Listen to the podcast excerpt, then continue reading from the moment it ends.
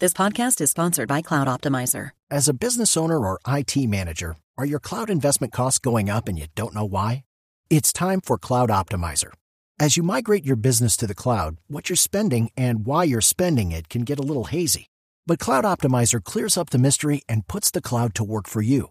Cloud Optimizer starts by analyzing usage patterns, right sizing resources, leveraging discounts you may not be aware of, implementing automation, and much more. And by reducing unnecessary expenses and maximizing performance, Cloud Optimizer guarantees you a savings of five times what you spend for their service. As you utilize cloud based services more and more, you don't have to lose sight or control of your spend. You can stay agile, streamline your costs, and optimize your performance, plus save significant money with Cloud Optimizer. Make the cloud work for you with Cloud Optimizer. Get a free assessment and find out how much you can save by going to cloudoptimizer.com. Go to cloudoptimizer.com for your free assessment. That's cloudoptimizer.com. Boombox. Perdí el apartamento mío, perdí el apartamento de mi mamá, perdí el, el carro. Tiene 10 millones, se gasta 8 en un lanzamiento y dice, bueno, está loco. Me multaron un 31 de diciembre.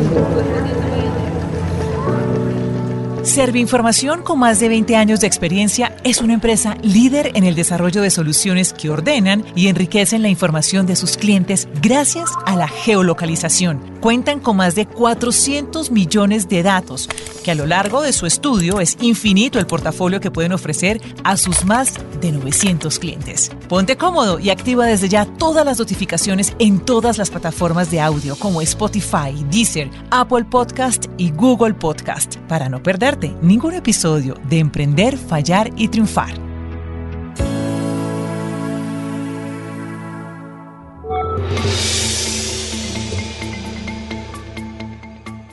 Vamos a conversar con Mónica Patiño. Ella es la socia fundadora de Serviinformación. Mónica, bienvenida. Muchas gracias por invitarme. Me siento muy, muy, muy contenta y es todo un honor estar aquí. Gracias. Seguramente hay muchas cosas para contar, pero lo primero es, ¿qué hace Serviinformación? Serviinformación es una empresa que tiene 23 años, que se ha dedicado a todo lo que tiene que ver con datos, con información, con tecnología, con innovación y su agregado o valor diferencial es todo el tema de localización. Cuando hablamos de localización, hace 23 años éramos unos marcianos. ¿sí? O sea, uno hablar de mapas digitales era como, venga, yo ni siquiera sabía explicar qué hacía. Pero hoy pues la suerte y como que los astros se alinean y creo que hoy todos sabemos que es un mapa digital. Es una historia muy linda. Cuando a mí me invitaron a hacer parte de Información fue mi hermana Jimena, que es socia también de nosotros, y me dijo, yo quiero hacer una empresa, la invito, vengo de Cali, yo soy caleña, mucho honor, y me dice, venga a Bogotá, me había separado, entonces cuando vienen, vienen juntas, me había quebrado también en otro emprendimiento. Entonces me dice, venga a, a Bogotá, que vamos a hacer un emprendimiento, y yo le dije, bueno, ¿y qué vamos a hacer? Entonces vino y me explicó y me dijo, vamos a hacer mapas digitales, y yo le dije, ¿está loca? ¿Y eso qué? ¿Sabe qué me está hablando? Yo ni siquiera, además porque mi Dios no me dio orientación, o sea, la verdad, cuando me fabricó se le olvidó darme esa vaina.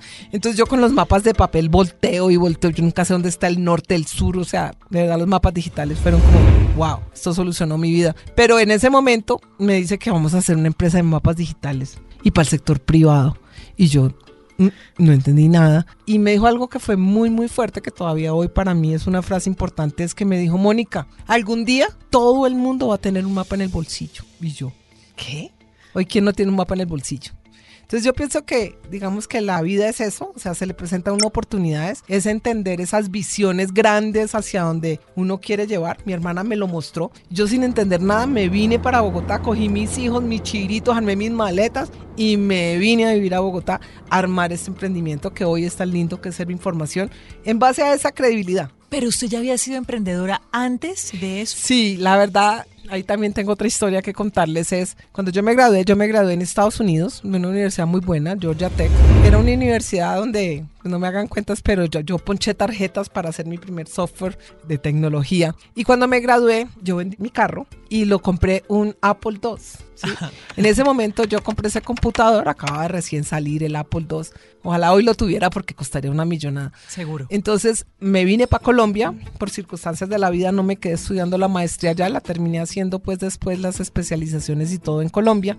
Y cuando me vine dije, yo voy a montar una empresa de consultoría y voy a hacer consultoría con mi computador Apple. Sí, yo tenía 20, 21 años, imagínese, o sea, creía que además era dueña del mundo. Cuando uno se gradúa es chéverísimo esa, esa sensación que uno siente que, que es Uno dueño después del con el mundo. tiempo se vuelve más temeroso, ¿no? Pero a esa edad Claro, eso es lo es que venga, lo que sea. ¿sí? sí. Entonces yo dije, no, yo voy a montar una empresa de consultoría con mi computadora Apple. Listo. Entonces terminé yendo donde pues vendían Apple Computers para ver qué había pues localmente en Cali y terminé por casualidad la vida porque como digo yo siempre las cosas suceden por algo hablando con el dueño porque no había nadie de ventas toda la tarde hablando con él y me dice venga yo le tengo a usted que hacer una oferta en vez de que usted entienda qué hay qué cursos qué programas porque no se viene a trabajar conmigo yo le dije, pues es que yo no estoy buscando trabajo. No ve que yo voy a montar mi empresa. Bueno, al final me convenció. Me dijo, venga, usted no tiene ni idea dónde está parada. Y pues, porque no aprende un poco sobre esto? Y si eso es lo que usted quiere hacer en la vida, pues es su gran oportunidad. Antes de montar empresa. Exacto. Aprenda un poquito, entienda de verdad cómo es la vida del trabajo. Y pues terminé en Apple Computers y eso fue mi primer trabajo. Y creo que fue una gran enseñanza, porque pues sí entendí que uno puede ser emprendedor que siempre, además yo creo que más que emprendedor también uno es empresario, uno como que siempre sueña, pero creo que también la vida le enseña que no todo se da y que de vez en cuando la experiencia o siempre la experiencia es importante. Entonces para mí fue una gran aprendizaje. Después terminé en tecnoquímicas y de ahí sí, sí me salí a montar como mi primer emprendimiento en el tema de cajas de cartón. O sea, y después una gigante empresa me quebré y terminé en Serviinformación. ¿Y cómo le fue con la quiebra? Fue en el año 99 que creo que se quebraron gran parte de las empresas. Entonces como que uno no era el único, que había como circunstancias. En ese momento pues fue complejo, perdí, mu o sea, la verdad, eh, porque uno cuando, y eso fue otro aprendizaje, cuando uno hace empresa, uno debe poner su patrimonio para que los bancos le den plata. O sea, de verdad, Creo que lo hice en ese momento y hoy Serve Información. Lo que tenemos nosotros no respalda ningún préstamo. Es mi firma sin absolutamente nada que respalde ni apartamentos ni nada. Porque en ese momento se quedó sin nada. Claro, en ese momento perdí el apartamento mío, perdí el apartamento de mi mamá, perdí el, el carro. O sea, muchas cosas que estaban como parte del respaldo para que nos prestaran plata en esa empresa que había sido muy grande y se quebró precisamente por haber crecido tan rápido con la cédula. Y si se acuerdan, en esos tiempos fue cuando los intereses llegaron a más del 40%. Entonces, como que ese aprendizaje me dio, venga, la próxima vez que haga empresa, si un banco quiere que le preste plata, no ponga su patrimonio. Pero igual, como digo, hoy son anécdotas y me da risa porque en ese momento, por supuesto, pues el tema de data crédito estaban problemado por una sociedad, ¿no? Entonces yo algún día vendiéndole data crédito me dijo, ¿y cuál es su cédula? Y le dije, no, porque si se la doy yo tengo una resma. Entonces le vendí mucho a crédito, le vendía a Computec y todo, pero hoy son anécdotas y creo que eso es parte de hacer empresa, que en ese momento uno cree que es la crisis, que a veces se acabó el mundo, pero después se vuelven es experiencias. Pero a propósito de esas anécdotas y que nos contaba hace un momento eh, de esa propuesta que le hizo el emprendedor de darle a usted un empleo antes que fuera emprendedora, uh -huh. ¿qué aprendió de eso, Mónica? ¿Usted cree que es importante para los emprendedores que primero sean colaboradores? Pues sí y no. Sí, porque hay veces que si uno tiene, o sea, una buena idea y le pega, sí, pero yo creo que cuando uno tiene experiencia de haber aprendido de alguien más, yo creo que es importante. Y lo tengo con mis hijos. Yo tengo mis hijos desde antes de grabarse, trabaja conmigo y yo le dije, qué pesar que no tuviste la oportunidad de trabajar en una gran empresa para que hubieras aprendido otras cosas. Hoy tengo a mi otro hijo que está en una empresa en la que tenemos una inversión y yo le digo, Feli, yo creo que en unos dos años tienes que pensar en buscar oportunidad en otra empresa que te enseñe, ¿sí? Entonces yo creo que, como te digo, sí, pero no. O sea, yo creo que es demasiado valioso el aprender. O sea, además la gran empresa, a veces las corporaciones grandes le dan a uno unos aprendizajes de orden, de disciplina, de procesos. Que uno cuando es emprendedor y está nuevo, uno se estrella contra el mundo y... Sí, uno no tiene ni idea de nada de eso. Es. Entonces, creo que sí. Cuando ya hablamos de Serviinformación y su hermana le hace esta propuesta, que usted no sabía muy bien qué le estaban proponiendo, mm. seguramente sí le pareció una idea innovadora, uh -huh. pero tal vez hace 23 años, Mónica, pues uno no pensaba en ideas innovadoras. No mm. era, no era como, como hablarlo hoy. Mm. Hoy los emprendedores están enfocados en crear emprendimientos innovadores, pero hace 23 años, ¿cómo era crear un emprendimiento pero, innovador? Pero le voy a contar algo más loco. O sea, ella me invita, yo me vengo a Bogotá ¿listo? A vivir pues con, con, mis dos hijos. Y entonces nos prestaron 10 millones de pesos. Ese era el capital que tenían para sí, comenzar. Sí, pero teníamos una historia que Jimena, con otra empresa que hoy existe, que se llama CND, que es a la que está trabajando mi otro hijo, eh, que ya la revivimos y como que la estamos renovando. En ese momento ella tenía un software de georreferenciación. Ella había desarrollado el primer software de georreferenciación para EPM en esta empresa de CNID. Y ahí le viene la idea de hagamos una empresa de mapas donde podamos que las empresas localicen sus clientes y todo, porque ya había hecho una iniciativa para EPM con esta otra empresa. Pero igual en ese momento teníamos como el desarrollo y la idea y teníamos 10 millones de pesos. Entonces me dice, bueno, ella piensa súper en grande. This podcast is sponsored by Cloud Optimizer. As a business owner or IT manager, are your cloud investment costs going up and you don't know why? It's time for Cloud Optimizer. As you migrate your business to the cloud, what you're spending and why you're spending it can get a little hazy. But Cloud Optimizer clears up the mystery and puts the cloud to work for you. Cloud Optimizer starts by analyzing usage patterns, right sizing resources, leveraging discounts you may not be aware of, implementing automation, and much more. And by reducing unnecessary expenses and maximizing performance, Cloud Optimizer guarantees you a savings of five times what you spend for their service. As you utilize cloud based services more and more, you don't have to lose sight or control of your spend. You can stay agile, streamline your costs, and optimize your performance, plus save significant money with Cloud Optimizer. Make the cloud work for you with Cloud Optimizer. Get a free assessment and find out how much you can save by going to cloudoptimizer.com. Go to cloudoptimizer.com for your free assessment. That's cloudoptimizer.com. Ella es la que organizó también Saving de Amazon, que es otra historia hermosísima. Y me dice, vamos a hacer un evento. Y yo le dije, listo. Pues en el evento nos gastamos 8 millones de pesos. De los 10. Fue un éxito. Total. O sea, en ese momento que no había todo el problema de Aveas Data, nosotros habíamos digitalizado los directorios telefónicos, el de Bogotá, y lo georreferenciábamos. Entonces tú me dabas un teléfono y yo te decía en qué dirección vivías. Y todo el mundo y en el mapa y todo el mundo decía, ah, Claro. bueno, y ese fue el, el gran evento. El evento invitamos 800 personas, fueron como 500. Y yo dije, no, este negocio al que me han invitado es la locura, la locura. El lunes amanecí y hice un talonario de pedidos. Estamos hablando en agosto. Mi primer cliente lo vendí en diciembre por 27 millones de pesos, ¿sí? Y el talonario todavía lo tengo en el escritorio. O sea, es una anécdota súper bonita, es porque no solamente usted se viene algo que no conoce, pero además tiene alguien que si tiene 10 millones se gasta 8 en un lanzamiento y dice, bueno, está loco. ¿Sí? ¿Cierto? Pero bueno. Pero ahí le funcionó. no, esa fue la primera orden de compras. Yo no sé por qué no le marqué. qué locura, o sea, increíble. Era unos mapas para un señor que había llegado a Israel de GPS. Entonces, pues, claro, mapas en Colombia no habían. Entonces nosotros éramos los únicos que teníamos unos mapas.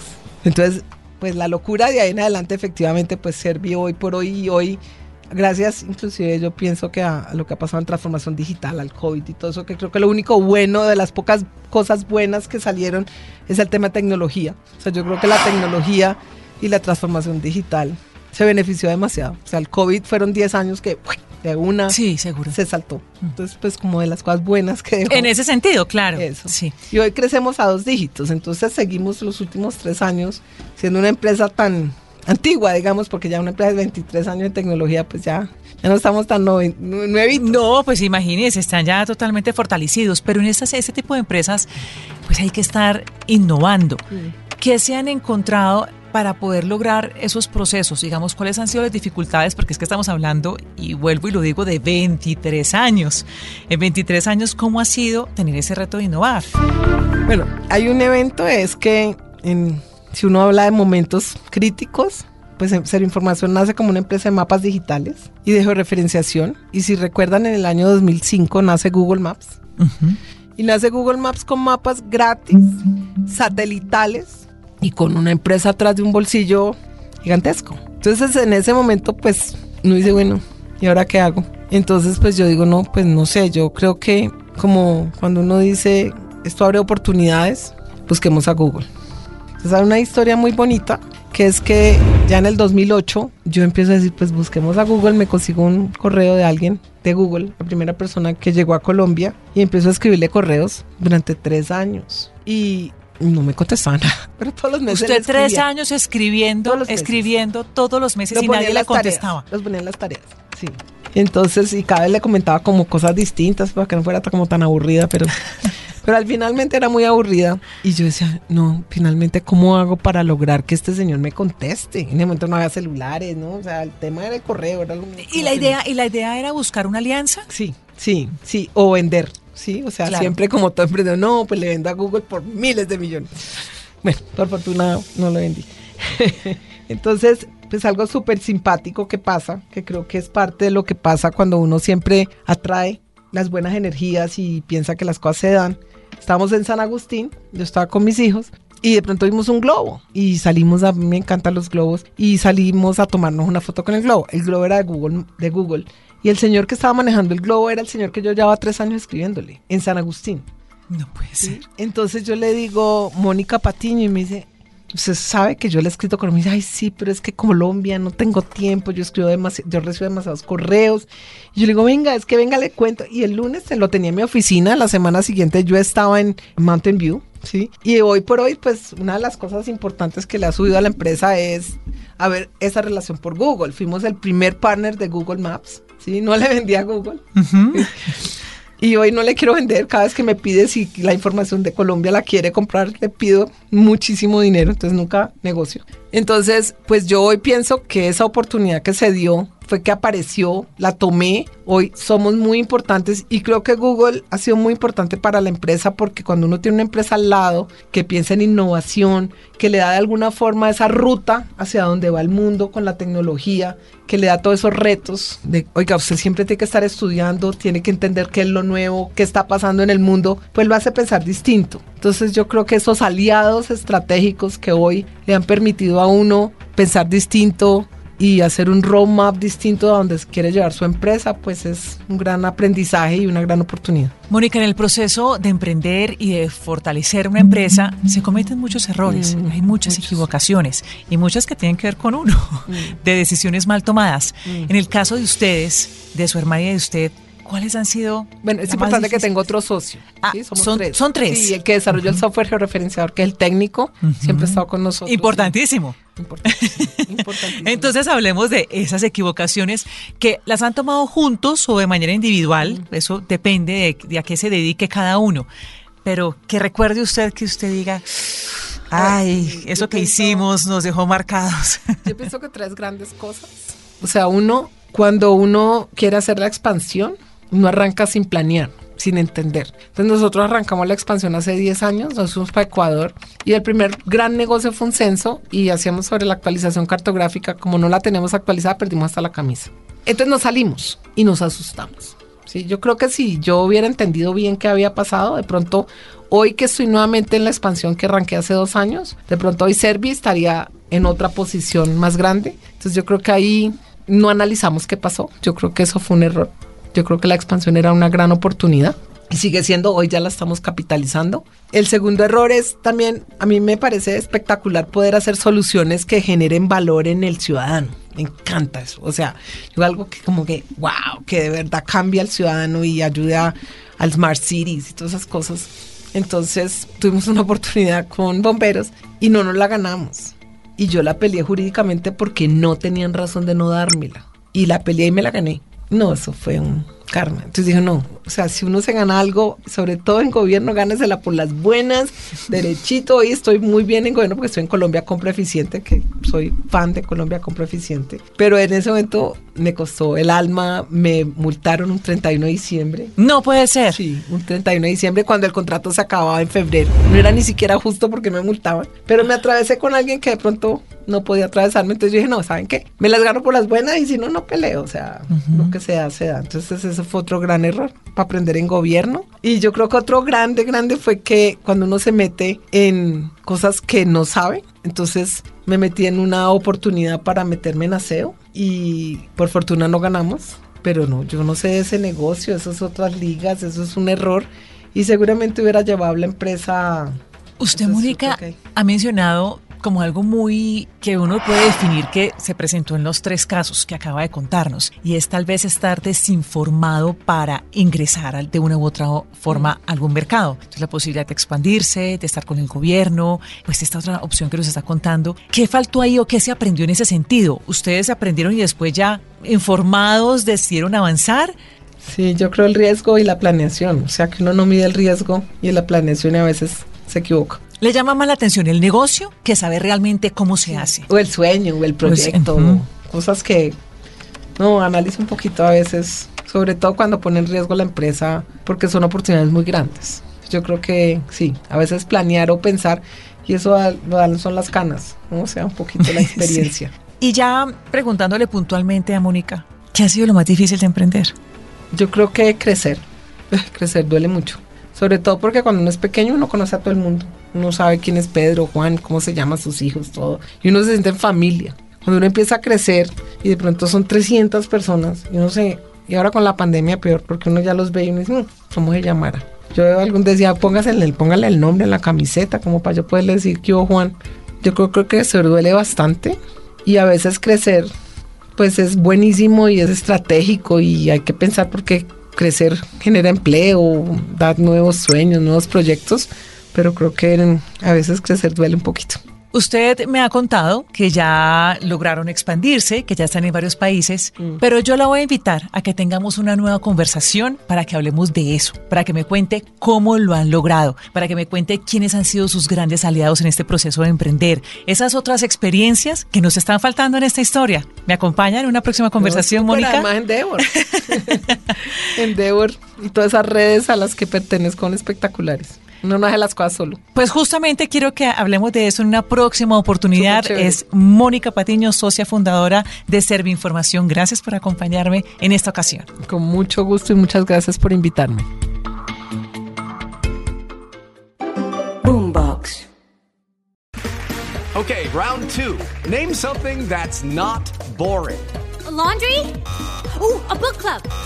Computer solitaire, huh? Ah. Sorry, we were looking for Chumba Casino.